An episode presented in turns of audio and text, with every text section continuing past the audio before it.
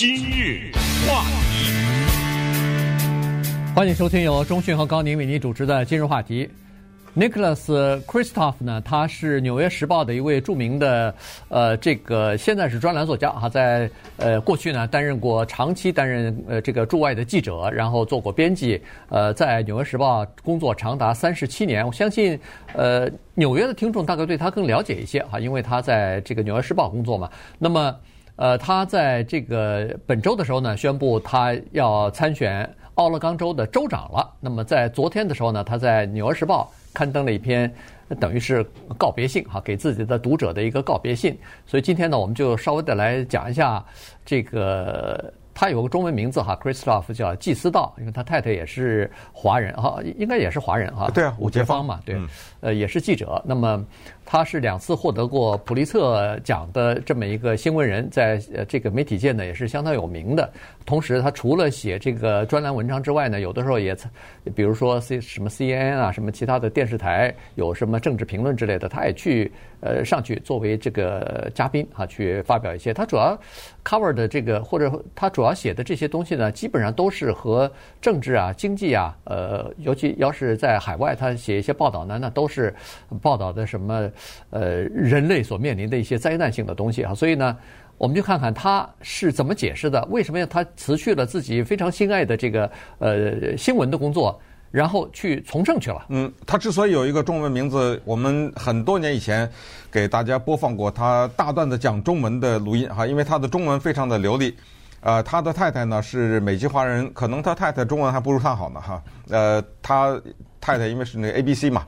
伍杰芳，那么夫妻二人呢，是一个特别好的新闻的组合。他们在一九九零年的时候，因为报道中国当时不是一九八九年有天安门事件嘛，因为报道这个事情获得普利策奖。那么之前呢，他也因为报道在苏丹的内战和种族清洗啊等等获得过普利策奖，所以二度得名。他是《纽约时报》的著名的专栏作家，《纽约时报》啊。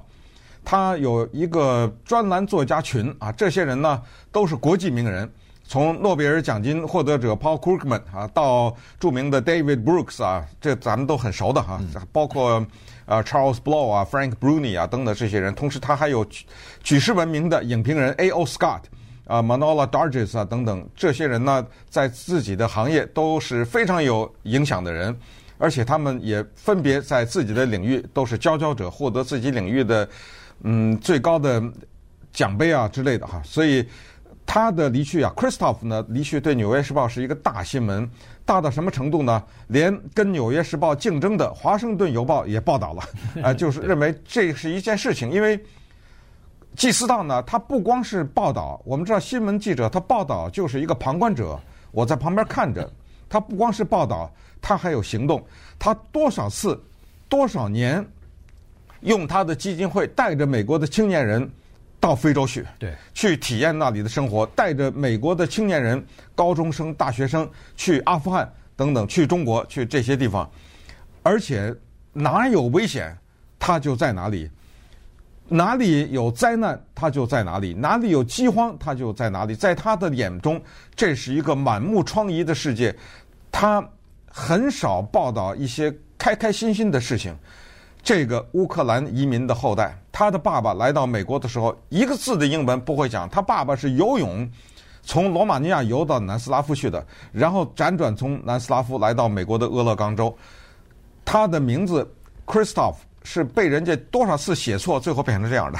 呃，他的爸爸一大长串的名字，这个来自于乌克兰的亚美尼亚人的后代，在美国呢打出了一片天。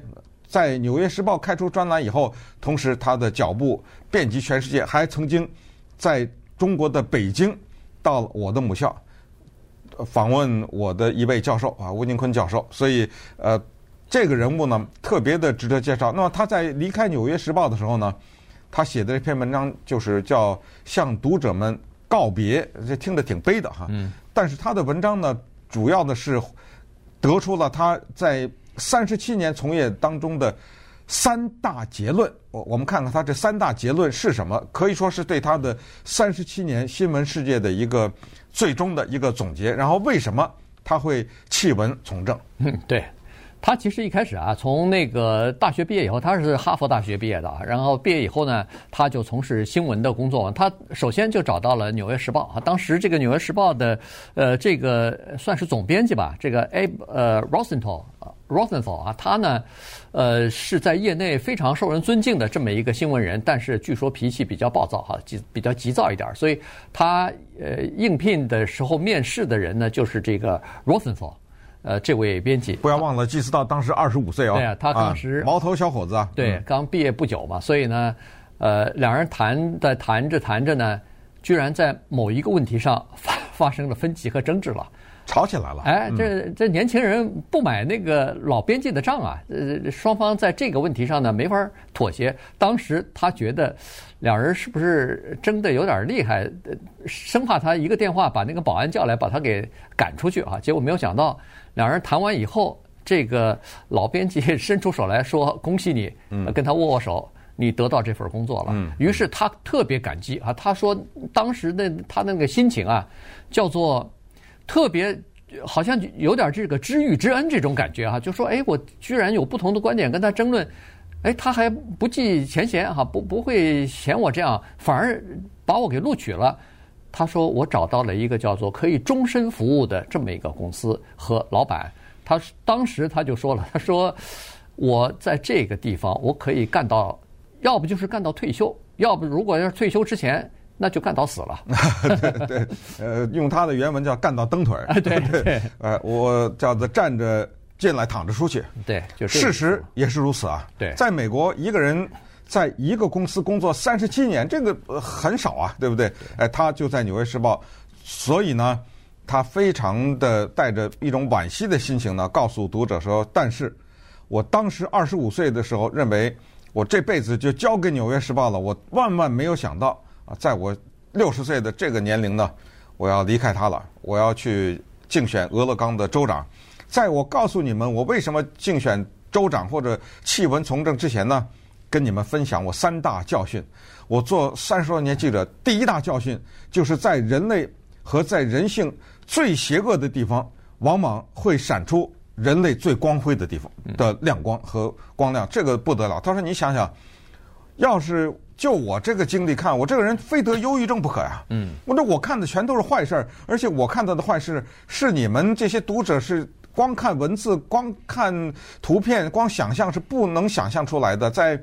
苏丹的达富尔这个地方，嗯那种种族清洗，那种他所见到的那一种残疾的人，没没有胳膊了，没有腿了，然后眼睛也瞎了的这种人，他见得多了。他就举了一个叫 Swad Ahmed 这么一个二十五岁的女孩子的一或者年轻女性的这么一个例子。她是在一个难民营里结识了这个二十五岁的苏丹的黑人的女青年。这个女青年就跟她讲。当时九十年代吧，对，那个时候那个地方有种族清洗的时候呢，她这个女孩子当时还年轻，现在二十五岁啊，嗯，当时她年轻，或者说纪斯道见到她的时候是二十五岁，带着她十岁的妹妹出去砍柴，结果就被另外一个部落的一些骑在马上的这么武装分子吧，对，追击，那他就跟他十岁的妹妹说：“我来转移他们的注意力，你跑吧。”十岁的妹妹跑掉，她被这帮人抓住以后，集体强暴了。对，强暴、暴打，最后就连走都不能走了哈。呃，丢在丢弃在这个山上。后来他是等于是半爬，呃，半半那个的，就回到呃这个难民营里边去。呃，他这是就是说，祭司道其实从这个非常普通的一个女性的身上，就看到了叫献身的这种精神吧，至少是。当然，他是。这小女孩她不不觉得自己有献身精神，因为她想救自己的妹妹嘛。她说：“只要我妹妹能够安全逃脱，那我这个牺牲就值了。”但是你可以想象得出来，有多少人在这种关键的时刻可以做出这样的决定来哈。所以，呃，他他是说到达达尔富尔这个地方，达尔福尔还是叫达福尔啊？就苏丹的这个地方，当时他去的时候。是叫做偷偷的穿越了边境，嗯，然后绕过了他们的检查哨所，然后深入到最基层去，深入到最前线去进行采访。这不是玩命吗？对，他第一是玩命，第二是他是说在那个地方，他说啊，你都能在空气当中都能闻到邪恶的这个味道。嗯，这那个地方的简直血腥的不行。他说，他采访采访一个人流一次泪，采访一个人流一次泪，他看到的这些景象啊，简直不应该在人类的世界当中有，这个只有在地狱当中才可以出现啊。但是就是这样的邪恶的环境当中，他仍然看到人性这个闪光的地方。今日话题，欢迎继续收听由钟迅和高宁为您主持的《今日话题》。这段时间跟大家讲的呢是《纽约时报》的专栏作家季思道啊，他呃辞去了这个他非常喜欢的新闻工作呢，要竞选奥勒冈州的州长职务了啊。所以呢，他在昨天的一封这个给读者的告别信当中呢。就呃说明了为什么他会这么做哈，呃辞去他自己心爱的工作。刚才说了，他三十七年的这个呃从事新闻工作的呃这个经验当中呢，他得出这么几个三条啊三条教训吧，他愿意跟大家一起分享。这大概也说明他为什么想要从从政了哈。刚才说的第一，就是在这个最黑暗的时候，呃最悲观的时候，其实还是有人性的光辉的。呃，刚才说的是在这个就是达尔达尔富这个地方的人类的这个种族灭绝的这个情况还是有。他他还说了一些，比如说当地的这些呃民众起来反抗啊，拿着弓箭来反抗那些有自动化武器的这些呃武装分子。同时，呃，很多的救援人员啊都是冒着生命危险，而且这些救援人员大部分都是当地人，冒着生命危险去帮助呃特别需要帮助的人啊等等。所以他。呃，他自己就说，在这种情况之下，他后来离开达福的这个地方的时候，不光是心里头充满着这个，就不就是不是心里充满着绝望而离开的。他离开的时候，感觉还是有希望的，还是有这个呃，看到一些呃令人振奋的一些事情的。嗯，第二个结论呢，他说，我们人类啊，有办法改善自己的生活，不管是在自己的国家还是在海外。我们所缺乏的是政治方面的意志，也就是说，我们要有一个强烈的愿望，意志就是强烈的愿望，然后我们要改变它。比如说，从历史上说，说人呢，在历史上那就是古代了吧，差不多呢，一半的人在未成年以前就死了，很多的就是一出生就死亡，或者两三岁就死亡了。现在的人类的幼儿死亡率是多少呢？百分之四。那这比过去的百分之五十，这个就大大的降低了。同时，咱们再看，按每一天计算，他说全世界范围内现在每一天都有十七万人可以脱贫，每一天都三十二万五千人有电。你能想象吗？有些人还没有电呢。对。每一天，当今的世界上有三十二万五千人得到了电，每一天有二十万人喝到。能够喝得干净的饮用水，这就是当今的世界。是这个疫情是让这个情况呢可能倒退了一些，但是人类战胜疫情，我们是充满了信心。对于美国来说，美国的老兵、退伍军人，他们变成无家可归的人的这个现象呢，基本解决。也就是在无家可归的人当中，是当过兵的老兵的那些人，人数已经。几乎没有了。可是美国还有无家可归人的现象。美国未成年青少女怀孕的这个情况呢，已经大大的减少，比一九九十年代的时候减少了百分之六十。嗯，这就说明什么？他说，以上说的这一大串就说明我们是有能力的。那么，既然我们有能力，我们既然能解决老兵无家可归的问题，我们应该能解决。所有人的无家可归问题，我们只要有这个意志，我们只要有公共政策的配合，我们只要愿意在这方面投资，就一定能解决这个问题。这就是他的第二大结论。对，第三大结论就是人才。哈，他说人才其实到处都是，只不过呢，他们没有机会。来展露自己的这个才华啊，所以呢，他是说，他其实竞选的一个重要的纲领就是教育啊。这个他是说，其实现在最大的浪费是人才资源和没有得到良好教育的这种浪费，因为这些很多人没有得到良好的教育的时候，或者是没有机会的时候呢，他们的这些潜力啊没有办法发挥出来。他在这儿呢就举了一个例子哈，他是在埃是在埃塞俄比亚吧。呃，他就在采访的时候呢，就碰到这样的一个女性。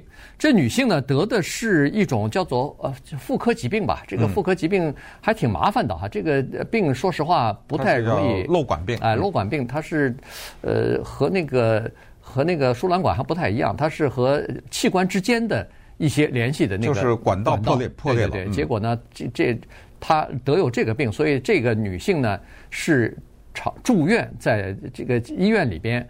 然后呢，是一个大字不识，等于是一个文盲。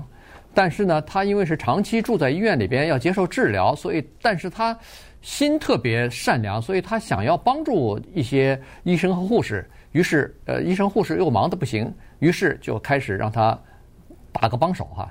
从大概是从帮助其他的病人开始，逐渐的他学会了一些，他学会了一些基本的这个医疗的知识。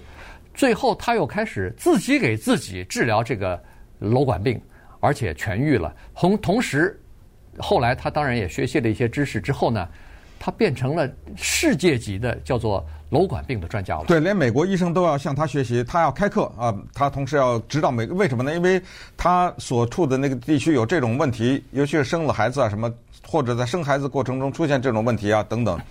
他的病例比较多，所以他靠了很多的经验，有实战的经验，可以把这些经验分享给美国的医生。另外一个人呢，特别值得一提，也是他在采访过程遇到的，在纽约一个三年级的来自于奈及利亚或者尼日利亚的这么一个难民营中，后来到了美国，变成了无家可归的人，无家可归收容所当中的一个三年级的黑人的男孩子，叫 Tani。